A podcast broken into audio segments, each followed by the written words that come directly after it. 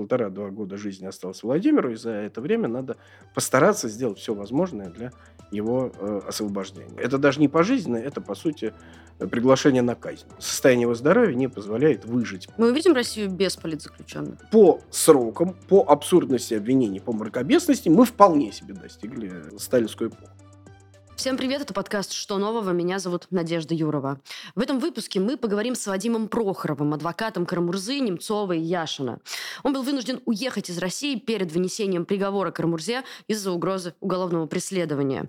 Поговорим о судьбе самых ярких политзаключенных в России, о том, как правовое поле изменилось в России с начала войны и о том, как развиваются и усиливаются репрессии. Вадим, добрый день. Здравствуйте. Ну, сидим мы с вами, значит, в Риге сейчас. А, расскажите для тех, кто не очень следил за вашей биографией в последнее время, почему вы уехали и когда? Ну, собственно говоря, не так уж давно я уехал. Это произошло в начале апреля, за несколько дней до вынесения приговора моему подзащитному другу Володе Карамурзе. Собственно говоря, как раз вот по его делу обстановка чрезвычайно сгустилась. Не то, чтобы до этого не было каких-то м- таких важных, я бы сказал, антипутинских дел, по которым я защищал э, противников путинского режима или, скажем, а, их семьи. Ну, например, дело по расследованию убийства Бориса Немцова, где я представлял Жанну Немцова, а до этого 14 лет был адвокатом самого Бориса Немцова. А, это, конечно, еще до войны, до вот этой самой начавшейся большой войны. Было а, уголовное дело в отношении Ильи Яшина – возбужденная по этой знаменитой антифейковой статье 207.3 Уголовного кодекса, когда в марте 22 года законодатели, а вернее сказать, путинские власти решили, что нужно заткнуть рот всем, кто не согласен вот с так называемой э, э, СВО, а по факту понятно, чем это, чем это все на самом деле является. Полноценной, э, полномасштабной войной. А, и, собственно говоря, в декабре Илью Яшина приговорили совершенно незаконно, необоснованно к восьми с половиной годам лишения свободы, но, опять же, тучи еще скорее сгущались, окончательно сгустились они по делу Владимира Карамурзы, который в марте вот этого 23-го текущего года стал рассматривать Московский городской суд. Там ему инкриминировали аж целых три статьи Уголовного кодекса, антифейковая 207.3 и так называемое сотрудничество с э, нежелательными организациями 284 прим. Но самое главное, впервые за долгие годы Владимиру Карамурзе инкриминировали три статьи Уголовного кодекса, вот э, уже упомянутая так называемая антифейковая статья, распространение якобы заведомо ложных сведений относительно деятельности доблестных вооруженных сил России, ну, в данном случае э, на территории Украины. Это и э, менее тяжелая статья, но, тем, и, но от этого не менее беззаконная, явно антиконституционная статья о, об уголовном преследовании за сотрудничество с так называемыми нежелательными организациями. И, наконец, как такая вишенка на торте э, путинского беззакония, это 275 статья, это особо тяжкая статья, государственная измена – которую впервые за долгие годы применили не в том э, отношении, что якобы имел место какой-то шпионаж или передача каких-либо секретных э, сведений. Это, собственно говоря, и не инкриминируется, а э, инкриминируется абсолютно вот в рамках этой статьи три открытых сюжета Владимира Карамурзы, которые он сам же, кстати, и разместил в Ютьюбе. Это его выступление в Норвежском Хельсинском комитете, на парламентской ассамблее НАТО в Лиссабоне и, собственно говоря, на Хельсинской комиссии Конгресса, в которых он критиковал э, нормально с точки зрения оппозиционера, в общем критиковал э, деятельность путинского режима. Сейчас Россия переживает очень темные времена. Сегодня у нас сотни политических заключенных, и очевидно, что их число будет только расти. Ведь людей арестовывают за участие в антивоенных демонстрациях.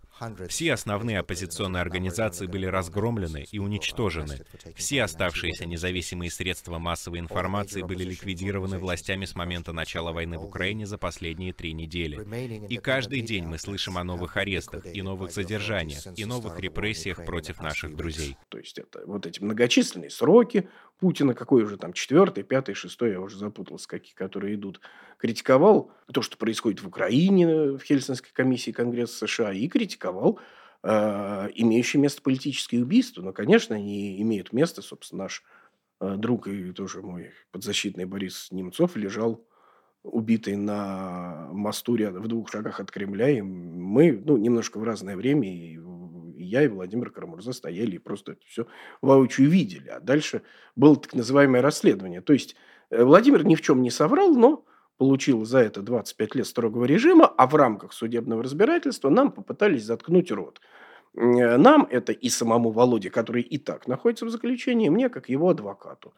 А процесс был объявлен закрытым, э, совершенно незаконно, потому что закрытых материалов там, вернее, совершенно секретных материалов там буквально 30 страниц э, на 10 томов. Это, а именно это заключение ФСБ, что они думают про деятельность Володи.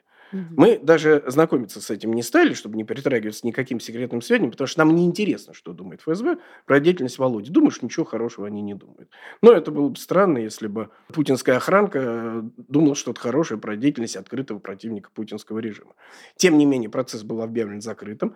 Разумеется, мы с Володей приняли решение никоим образом не играть по правилам путинского так называемого правосудия, которое, конечно, правосудием никак не является.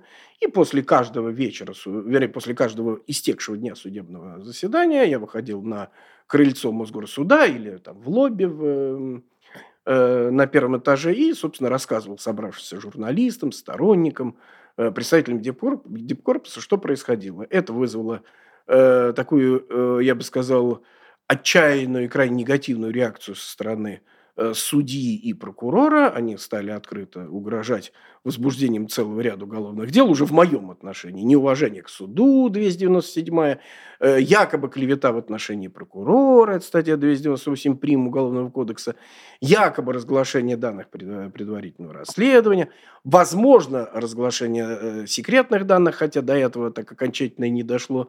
Ну и, как наконец сказал мне председательствующий судья Подопригоров, активный фигурант э, списка Магнитского, его давно уже туда внесли. Сейчас мы тебе устроим такую жизнь, что даже э, в Турцию на отдых не сможешь съездить. Ну, видимо, для него это такой э, пик, пик возможных мечтаний.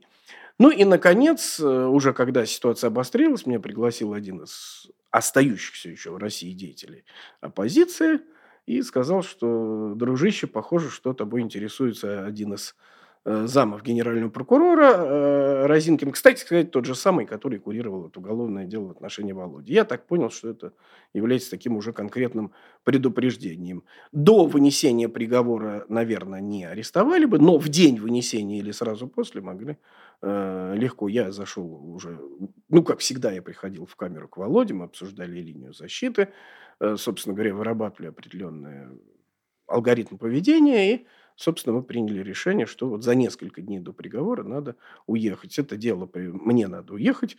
Э, он, к сожалению, остается в заключении. Вот как, во всяком случае, присудили 25 лет строгого режима, а вообще по факту это, конечно, по, это даже не пожизненно, это, по сути, приглашение на казнь. Это, это, это смертная, э, смертная казнь, потому что э, состояние его здоровья не позволяет выжить при его диагнозе в тюрьме более полутора-двух лет, как говорят сами тюремные врачи. Вот теперь это дело продолжают мои героические коллеги, стоящиеся пока в Москве. Это Мария Эйсмонт и Анна Ставицкая, за что им низкий поклон и огромное спасибо. Борьба в любом случае продолжается. Продолжается борьба за правосудие, в том числе и уже отсюда из границ продолжается борьба за возможный обмен – Владимира. А э, я напомню, что многие диссиденты, их жизни были спасены именно путем возможного обмена.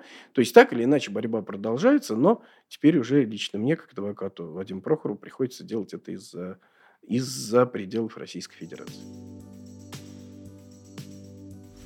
По мнению российских властей, мы нежелательная организация. Это очень сильно усложняет нам работу. Поддержите нас, пожалуйста. Становитесь спонсорами на Ютубе, если вы живете не в России. Сделать это можно на главной странице нашего Ютуб-канала. Спасибо. Что сейчас известно вообще о состоянии Владимира? Как а, здоровье, как он вообще чувствует? Я напомню, что состояние Владимира э, крайне тяжелое, и вот почему. Э, в мае 2015 года то есть ровно, по сути, через три месяца после вот убийства его старшего э, коллеги и друга Бориса Немцова, он был тяжелейшим образом отравлен, Владимир Карамурза. И самими медиками шансы на его выживание оценивались 5%. 5%. Это вот говорили сами медики. К счастью, ему удалось выжить. Он был э, целиком полностью на искусственном дыхании, искусственном гемодиализе, искусственная почка, э, искус, искусственное сердцебиение, то есть весь вот просто буквально в трубках. И вот э, ему, к счастью, удалось выжить. Потом более года он возвращался к нормальной жизни, учился заново ходить вот с, с этой тележкой медицинской, потом с тростью. И, собственно говоря, более-менее вер, э, вернулся к жизни, хотя такие тяжелейшие отравления э, бесследно не проходят. Сейчас мы понимаем, что, скорее всего, это был новичок. Хотя мы не можем это досконально утверждать, но то, точно какое-то боевое отравляющее вещество или яд. Э, дело в том, что было проведено расследование, и за Владимиром Карамурзой по России ездили вот те же самые ФСБшные деятели, что и за Алексеем Навальным. Mm-hmm. Алексей Навальный, как известно, был отравлен новичком. Президент России приказал отравить своего главного политического оппонента запрещенным химическим оружием, новичком. По состоянию на 15 год, это еще было до дела Скрипалей, мы не знали про это вещество, и несмотря на то, что какие-то анализы нам удалось вывести в зарубежной лаборатории, но, тем не менее, достоверно, собственно, тип отравляющего вещества неизвестен до сих пор. Но то, что его отравили, это точно. После этого было второе отравление. Мы, конечно, все надеялись, что в одну воронку снаряд дважды не падает, но он упал, вернее, его сбросили. Этот снаряд очередного отравления Владимира, это был февраль, начало февраля 2017 года. К счастью, медики уже, зна, э, уже знали московский, как выводить из этого состояния, и кризис медицинский был не таким тяжелым, как в 2015 году. Но, тем не менее, это такие отравления, которые затрагивают Э, вообще как бы органическую систему, они не, не проходят бесследно. И вот этот диагноз полинейропатия, который очевидно ведет свои, свои истоки вот от этих двух отравлений, у него сейчас обострился. Более года Владимир находится в следственном изоляторе э, «Водник» на северо-западе Москвы. Это Выборгская улица, дом 20. И, соответственно говоря, вот в ходе пребывания в этом изоляторе, а вернее его там еще и поместили в карцер, там на 4 дня – за то, что он э, якобы присел там на, на, на, на кровать э, во время, ну, во время обычного дня, хотя, в общем-то, это делают все заключенные. А, и вот как раз произошло обострение вот этого заболевания. А, кстати сказать, это заболевание вообще внесено в список утвержденный правительством, которые препятствуют вообще отбыванию наказания в виде лишения свободы или содержания под стражей. Тем не менее, он до сих пор содержится под стражей. Мало того, его ожидают э, долгие 20 с лишним лет, 25 лет э, колонии строгого режима. И, собственно говоря, сами медики – в том числе и тюремные медики, признают, что срок его выживания вот при таком диагнозе, что в следственном изоляторе, тем более в колонии строгого режима, не более полутора-двух лет. Вот полтора-два года жизни осталось Владимиру, и за это время надо постараться сделать все возможное для его э, освобождения. Вот, собственно говоря, таковые обстоятельства. Ну, я правильно понимаю, что обмен это, по сути, сейчас э, самый такой вероятный э, способ, если, если, если получится это сделать, то это, это будет обмен, скорее всего. Ну, конечно, самый лучший способ был бы, э, э, э, был бы, была бы смена режима в Российской Федерации. Это, Реалистичное что-то. Это понятно. И, кстати сказать, исключить это нельзя, но и надеяться вот только на это, конечно, не стоит.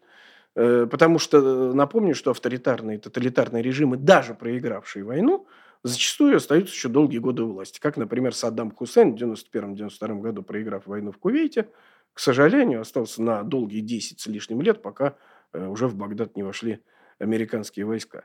Э, автоматически это не происходит. Хотя я абсолютно убежден, что при э, будущих каких-либо переговорах о перемирии, о мире, ну когда-то же они будут, так или иначе, в любом случае необходимо ставить вопрос не только о там, обмене военнопленными, возвращении украинских детей в Украину, но и о э, широкой амни- политической амнистии всем путинским политзаключенным. Это просто э, страны, участники этих переговоров, на мой взгляд, обязаны будут э, ну, ну, просто это моральный долг э, вставить в повестку дня, потому что было бы странно, если бы военнопленные вернулись домой, и славьте Господи.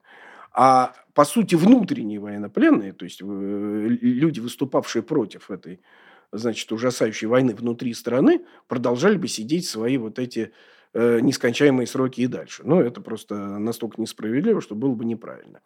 Но думаю, что в отношении конкретно Володи Карамурзы, с учетом состояния его здоровья, действительно сейчас наиболее возможный способ – это обмен. Напомню, что Володя имеет блестящее э, вообще образование историческое. Он выпускник Тринити колледжа Кембриджа, э, специалист по истории России. И вот один из периодов России, который его интересует и всегда интересовал, это э, диссидентское движение в Советском Союзе. Так вот, жизни многих диссидентов были спасены именно путем обмена еще там в Брежневском Советском Союзе. В декабре 1976 года обменяли Владимира Буковского, ныне покойного, кстати, друга Володи Карамурза, старшего друга Володи Карамурза, обменяли Буковского тогда на лидера чилийских коммунистов Луиса Карвалана. В 1978 году обменяли Александра Гинзбурга и еще там нескольких советских диссидентов на, по-моему, на каких-то попавшихся советских шпионах на Западе и так далее. В 1986 году обменяли Натана Щаранского, э, тоже узник совести, и, кстати, обвинявшегося именно опять же в государственной измене. Сейчас Э, Натан э, тоже активно включился в кампанию по освобождению Володи. Живет он, э, Натан в Иерусалиме, является израильским политиком. Но, тем не менее, собственно говоря, он активно выступает в защиту Владимира Карамурзы. Вот в 1986 году его тоже, и там группу лиц, Юрия Орлова, кого-то еще обменяли, тоже, по-моему, на советских шпионов, попавшихся на Западе. В принципе, я думаю, что сейчас для того, чтобы вот спасти человека, а это, по сути, оставшийся, э, действительно правильно замечен, единственный способ, наверное, как можно вытащить Володю из застенков, это активизировать вот переговоры, в том числе со стороны западных стран, со стороны тех стран, где есть лица, возможные подлежащие обмену. Э, по Кто это мог бы быть? Фигуры для обмена или страны? Ну, фигуры для обмена. Э, ну, одна из этих фигур, она как бы на поверхности, это не является большим секретом, это Вадим Красиков, который отбывает пожизненное заключение в Германии, в Берлине, если я не ошибаюсь. Он убийца, убийца, ну, по крайней мере, по доказанному эпизоду, хотя я думаю, что эпизодов там у него немало, убийца э, Хангашвили, ну, так называемое убийство на велосипеде. Человек бегал по Тиргартуну в центре Берлина – Э, там какая утренняя или какая там дневная пробежка была. Э, это Хангашвили, это противник, и, как я понимаю, лич, личный противник э, Рамзана Кадырова. Э, подъехал э, деятель на велосипеде, расстрелял этого человека и уехал. Деятель на велосипеде отловили, ему казалось Вадим Красиков, достаточно давно известный вот, соответствующей своей деятельностью и, похоже, связанный с Путиным долгие-долгие годы. Судя по всему, с 90-х еще годов конца прошлого 20 века. А, ему присудили пожизненное заключение, но надо понимать, что в Германии пожизненное заключение по факту это, как правило, 15 лет. То есть вот еще там 11 лет, и он имеет все шансы выйти на свободу. Поэтому хотелось бы думать, что, возможно, все-таки правительство Германии, вспоминая гуманистические традиции своих предшественников, когда Вилли Брандт способствовал освобождению Александра Солженицына, когда его выслали э, в Германию, в тот же Мюнхен, они отправили в ГУЛАГ.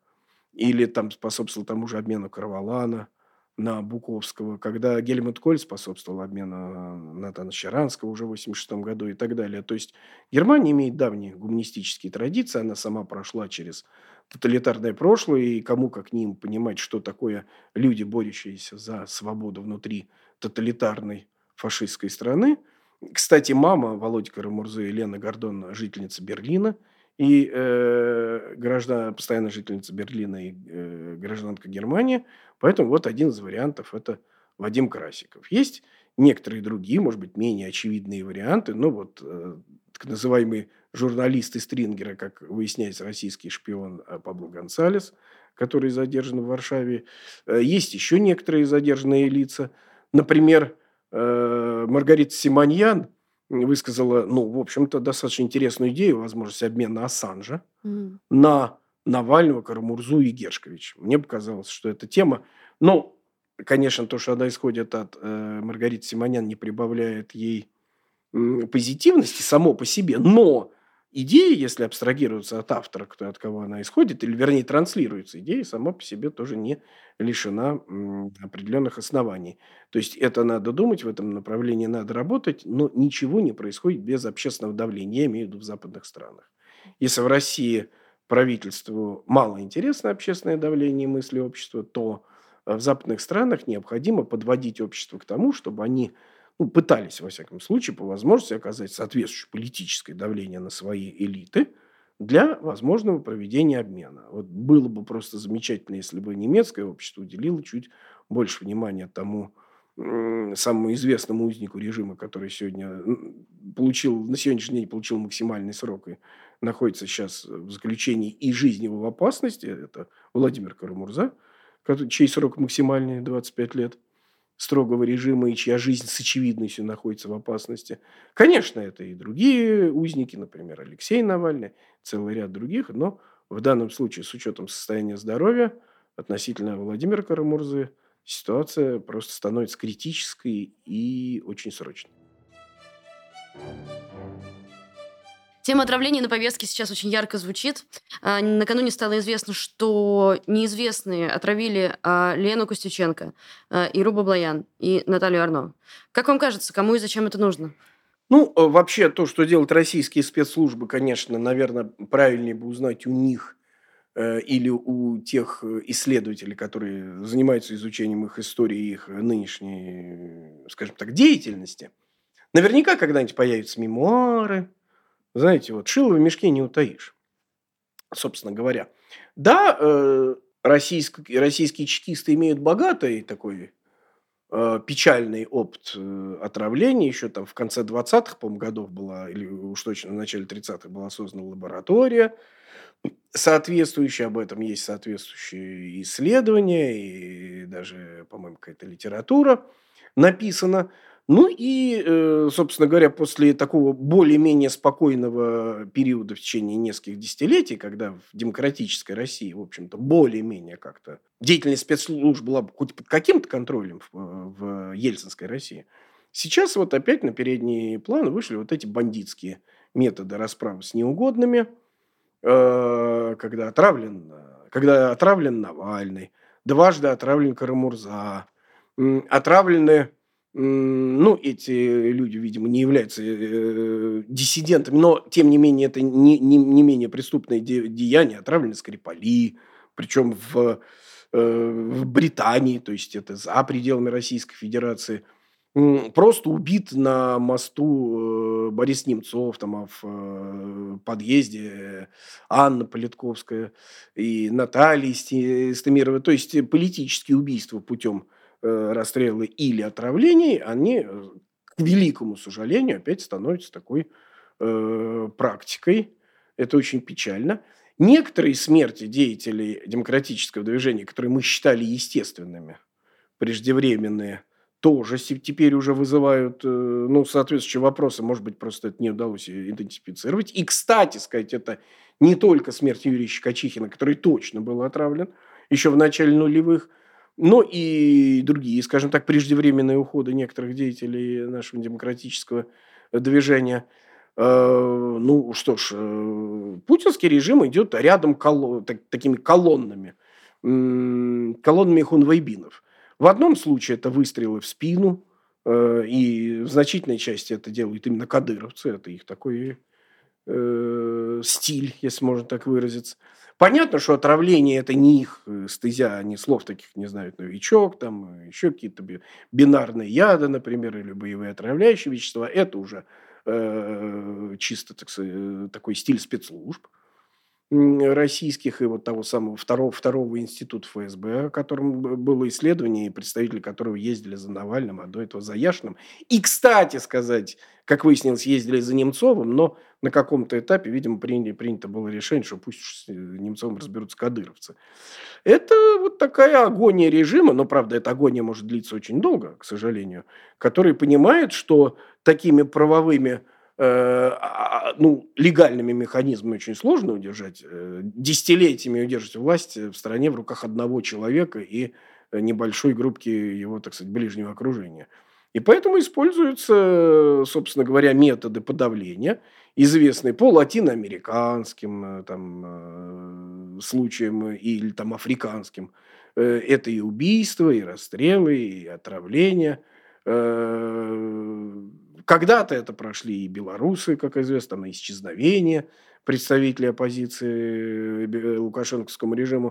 То есть, к великому сожалению, здесь Путин, наверное, не открывает Америку, но от этого не менее трагично, что в Европе, в европейской стране, в общем-то, в 21 веке, уже, который клонится уже к середине, уже пора как-то все-таки ну, цивилизоваться, наверное, несколько, тем более к этому все шло. Э, вот, до конца 90-х годов, э, происходят такие людоедские э, расправы над неугодными, как, э, как отравление, как расстрелы. Зачем это делается? Для подавления. Для подавления сопротивления, для подавления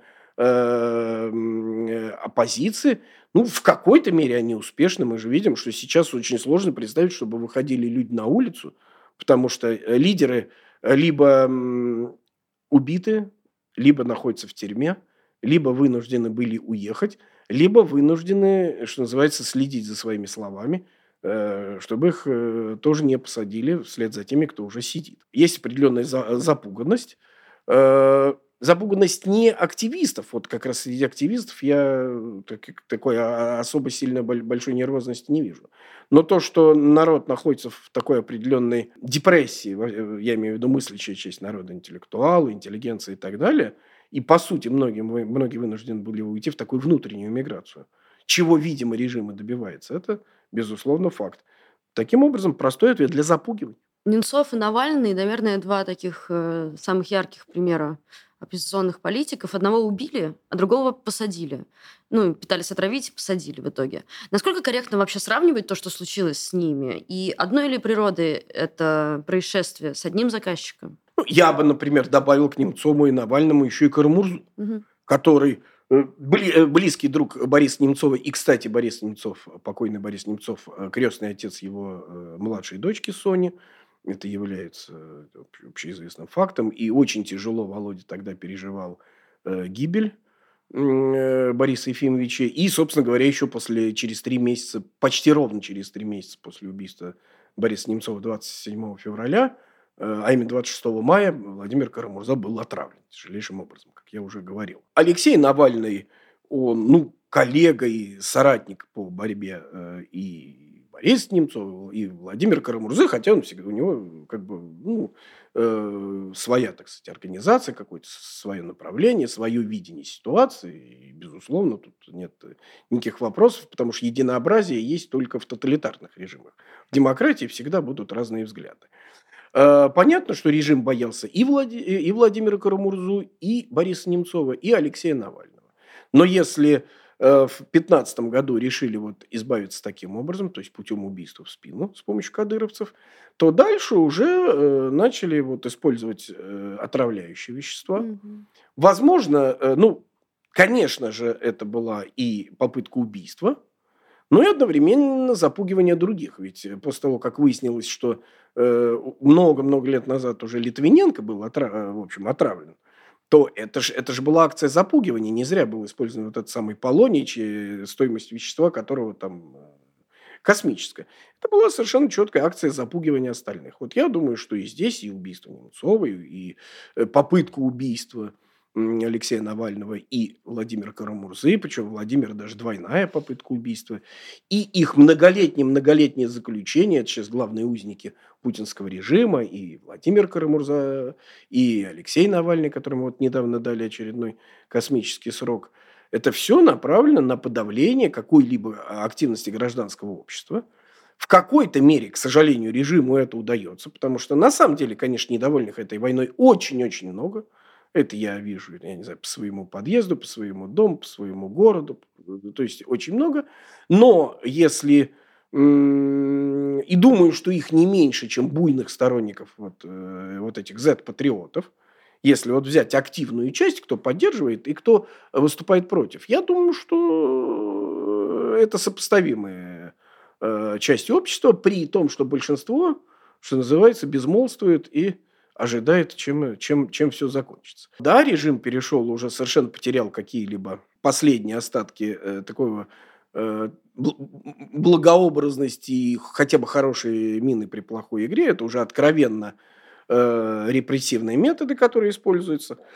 По-моему, они это даже особо и не скрывают, но это все направлено на э, подавление гражданского общества, на подавление какого-либо какого-либо э, протеста.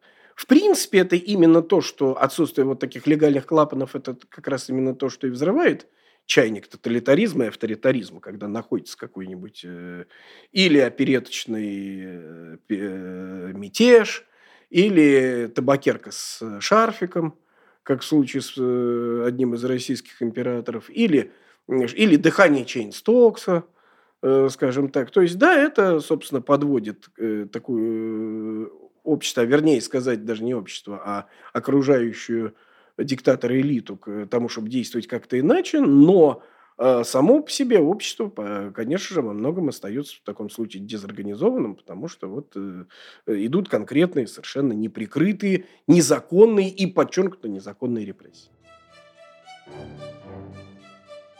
Что сейчас происходит с делом Немцова? Я напомню, что Борис Ефимович был убит поздним вечером 27 февраля, а именно согласно ну, протоколом установленным, и думаю, что так оно есть, это 23.31 позднего вечера 27 февраля 2015 года. На скамье подсудимых оказалась, с моей точки зрения, небольшая часть исполнителей.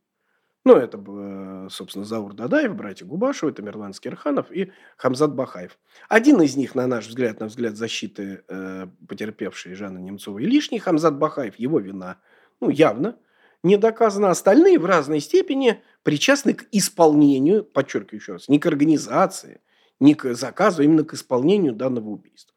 Э, даже с точки зрения властей организаторы и заказчики никоим образом до сих пор не привлечены к уголовной ответственности. Э, выделен, есть выделенное уголовное дело вот в, организ... Э, вот в отношении Руслана Мухудинова и иных неустановленных э, организаторов. Но Руслан Мухудинов – это вообще водитель э, Руслана Геремеева который, безусловно, является таким организатором низшего звена. Собственно, он начальник вот этой группы, которая действительно э, исполняла, еще раз подчеркиваю, которой было поручено исполнение убийства Бориса Немцова. Руслан Мухудинов – это его водитель, в принципе, такой же исполнитель. Ну, может быть, организатор там самого низшего звена.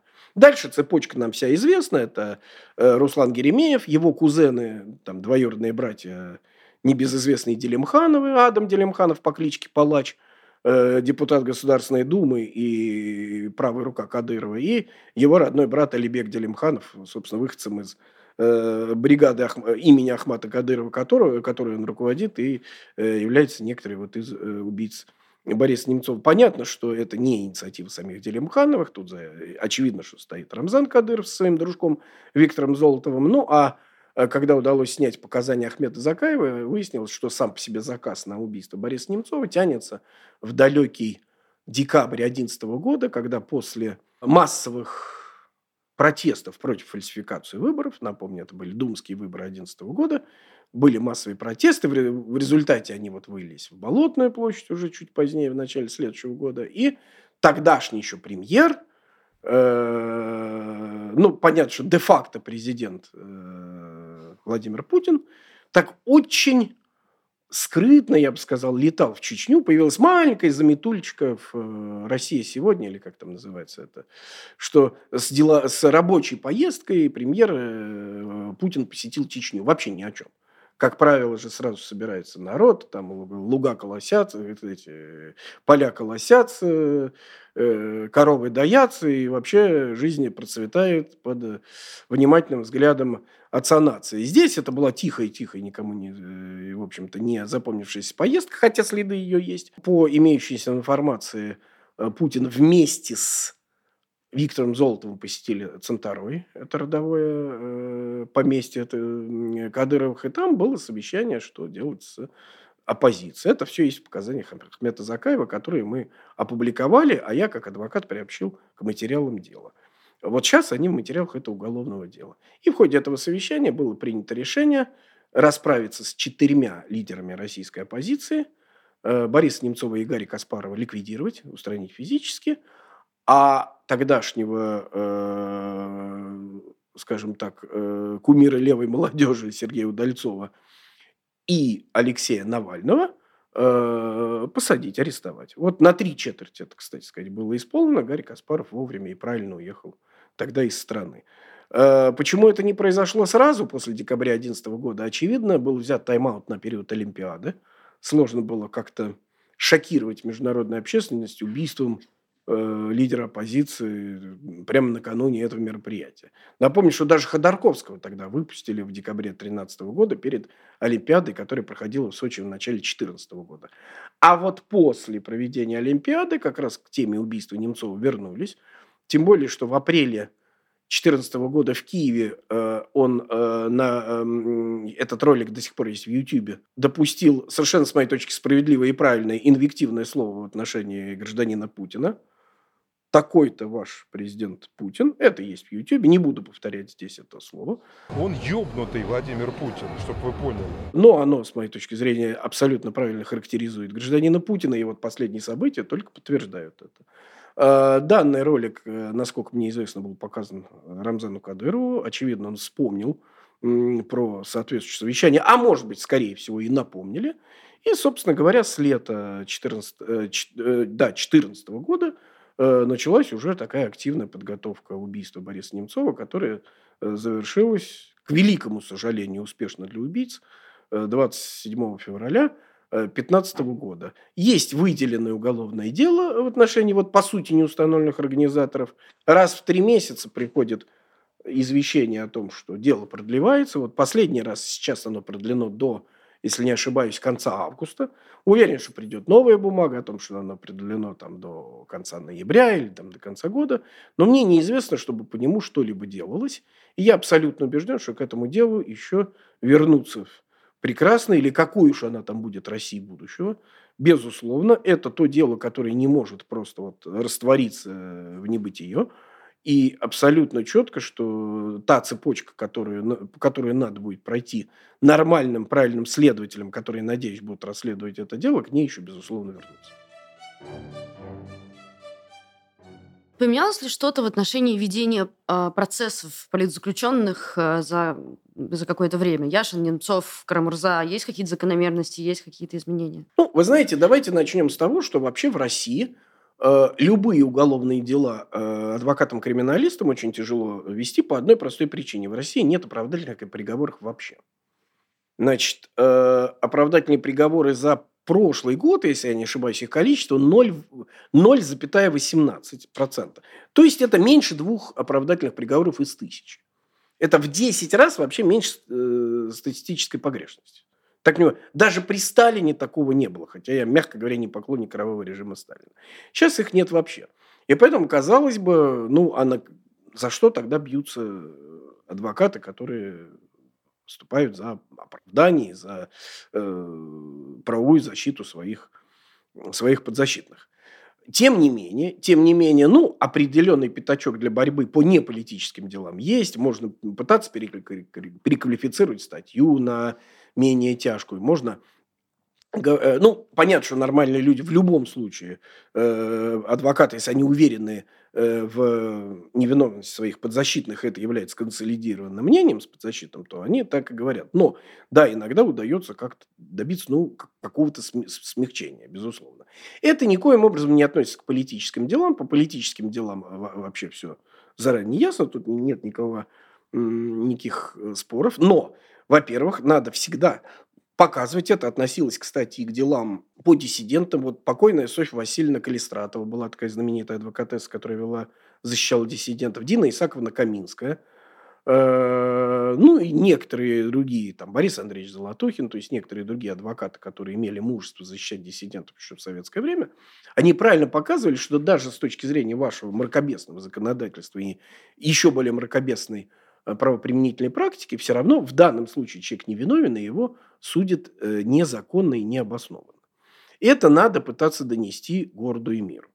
Э, и в каких-то случаях это, мне кажется, удается. Ну вот, например, эм, дело в отношении Ильи Яшина, совершенно мракобесный людоедский приговор, 8,5 лет общего режима за там, 20 с небольшим минут сюжета в Ютьюбе про Бучу. Буча – это такое нарицательное название, название города, который сейчас буквально на слуху всей мировой прессы и во всем мире без преувеличения. Название Буча вызывает просто трепет, и у людей выступает холодный пот на лбу. Про те зверства, которые совершались в Буче. То есть за правду, по сути.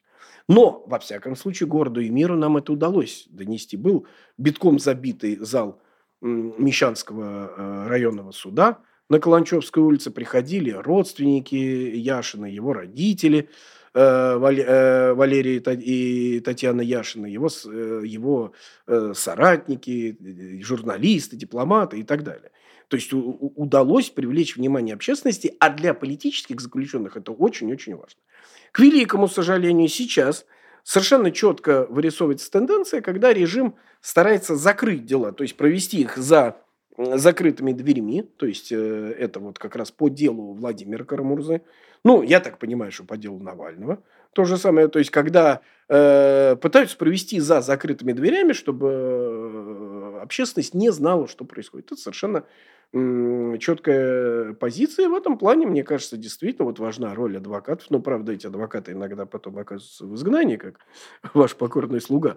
Но, тем не менее, э, не только в выполнении своей, э, ну, основной, собственно говоря, работы, то есть работы по правовой защите своего подзащитного, но и к тому, чтобы донести информацию об вот этом суде совершенно неправосудным, совершенно мракобесным, обосновать эту информацию – Э, это очень важно, причем и для текущей ситуации, и для будущих поколений. Ко всем этим делам, безусловно, вернуться.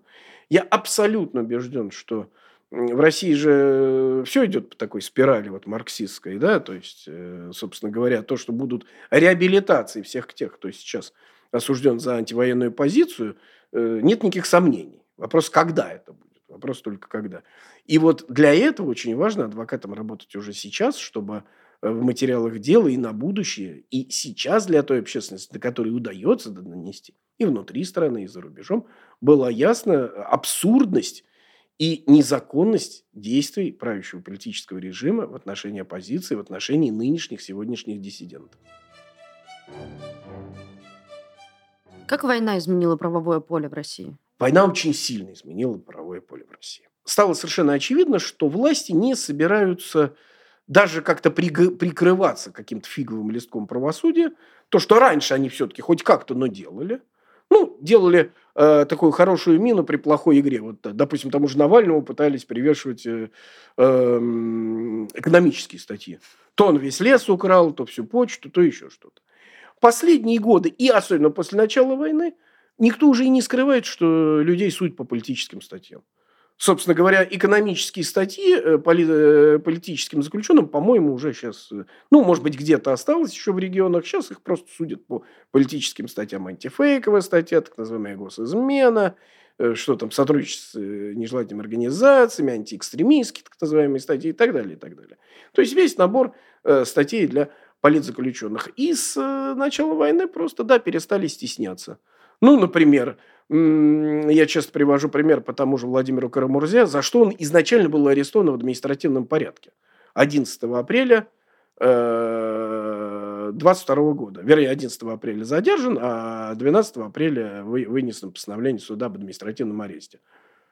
Просто из документа в документ переходит в э, протоколе, в постановлении о привлечении к административной ответственности, к апелляционному определению и так далее. Изменил траекторию движения в собственном дворе. Вот основание человека посадить на 15 суток. Казалось бы, ну что, э, нельзя набрать менее дебильных сотрудников, чтобы хоть как-то э, остатками мозгов пораскинули, ну что еще можно? А зачем? То есть, мне кажется, что это такая совершенно показная история, когда, ну, зачем, зачем что-то, зачем что-то выдумывать, когда можно просто действовать по беспределу. Как, не помню, у кого-то из э, мемуаристов, э, прошедших ГУЛАГ, там э, сидел коллега по лагерю, тоже по политической статье, латинский шпион. Спросили, какой язык знаешь? Латинский. Значит, будешь латинским шпионом. То есть, зачем что-то выдумывать? Все очень просто. Вот заполняется под э, э какие-то графы и все. То есть, к сожалению, мы скатились к такому махровому сталинизму, когда, в общем-то, уже ничего особо не придумывается. И да, режим потерял последние остатки э, каких-то э, эм, внешних приличий, чтобы попытаться создать хотя бы видимость правосудия. Вот то, что все больше и больше процессов политических проходит с закрытыми дверьми в закрытом режиме, мне кажется, как раз ярчайший к этому, для этого пример. Ну и понятно, что когда в соседней стране льются реки крови, то на этом фоне арест тех или иных политзаключенных уже, наверное, к сожалению, не вызывает того шквала реакции, как вызывал бы в отсутствии, в отсутствии военных условий. Это понятно. Угу. Из чего не следует, что не надо бороться за абсолютно каждого, каждого политического заключенного. Когда вы упоминаете репрессии 30-х, а, у меня возникает вопрос. Ну, наверное, все-таки по массовости мы же не догон... еще не догнали. Но, как кажется, догоним ли а, вы знаете, тут э, вопрос сравнения с репрессиями. Ну, во-первых, любое сравнение всегда хромает. Да. Понятно, что жизнь не стоит на месте. Репрессии 30-х касались там всего Советского Союза. Сейчас все-таки там Российской Федерации, ну, плюс Беларусь, хотя в некоторых странах пост-СНГ есть там свои проблемы в Центральной Азии, но, слава богу, несколько другие все-таки. А, да, полной аналогии нет, но есть э, существенное сходство. Вот этот беспредел, э, как по срокам, так и абсурд, по абсурдности обвинений, по-моему, уже достигнут. То есть 25 лет лиш, э, свободы, лишения свободы в колонии строгого режима ни при Брежневе, ни при Андропове не присуждали.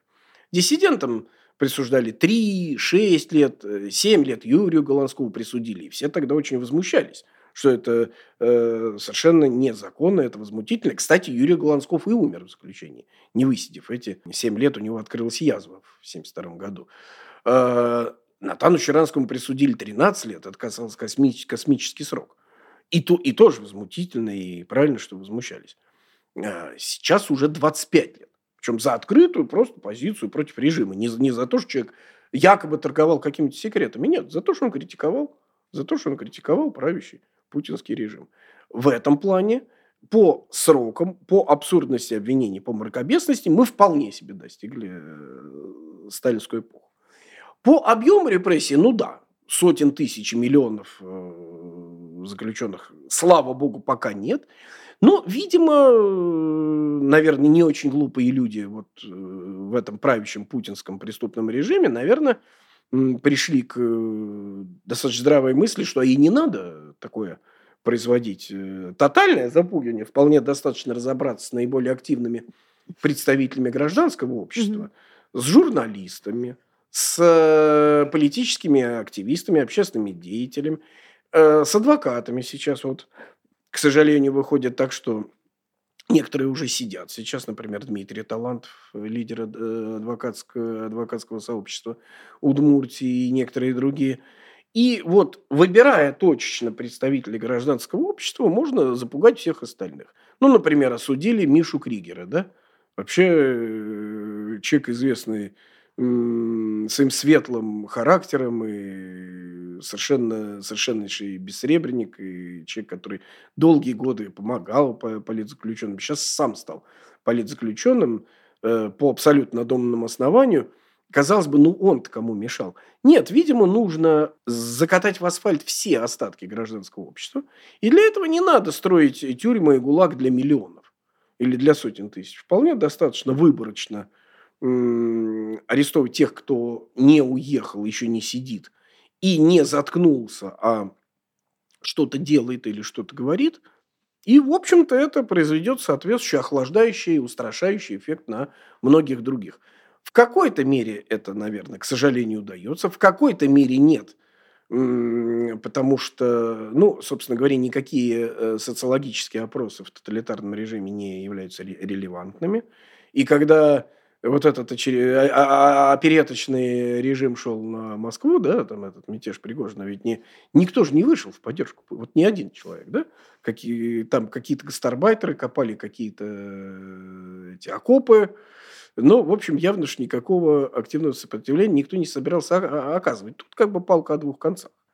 Но то, что определенные шаги в сторону охлаждения и репрессий гражданского общества, безусловно, совершенно целенаправленные и осознанные режимом ведутся, да, это безусловно. Мы увидим Россию без политзаключенных? Я абсолютно уверен, что вот как бывали периоды... Я, правда, не знаю, э, вот период 90-х, э, был ли период, когда ни один человек не был признан политзаключенным, надо э, подумать. Эм, по, ведь право, эм, скажем так, присвоения статуса политзаключенных, это, ну, считается, что в России это организация «Мемориал», которая сама сейчас, кстати, подвергается репрессиям, а узником совести в мире признают Amnesty International. Угу. А, и очень надеюсь, что да, конечно, мы увидим Россию без политзаключенных или, по крайней мере, с их минимумом. политзаключенных. Ну, потому что в отношении некоторых, допустим, там религиозных активистов даже иногда в развитых странах бывают э, какие-то э, споры. Но в данном случае то, что сейчас происходит в России, в России не входит э, ни в какие рамки. И понятно, что в России сейчас, безусловно, сотни и уже явно тысячи политзаключенных. Это уже больше, чем было в позднем Советском Союзе. Конечно же, Россия когда-то изменится, или то, что будет на ее месте. Я здесь сказать не могу.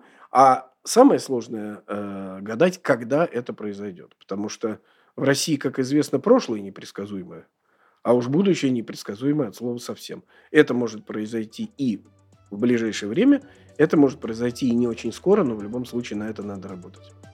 Это был подкаст «Что нового?». Мы снова попросим вас о поддержке. Можно стать нашими спонсорами, а можно сделать это гораздо проще. Просто нажать кнопочку «Подписаться», поставить колокольчик и лайк. А, это тоже очень сильно нам поможет. Подписывайтесь на наши подкаст-платформы. Иногда слушать удобнее, чем смотреть. Спасибо, что вы с нами. Ваша «Новая газета Европа».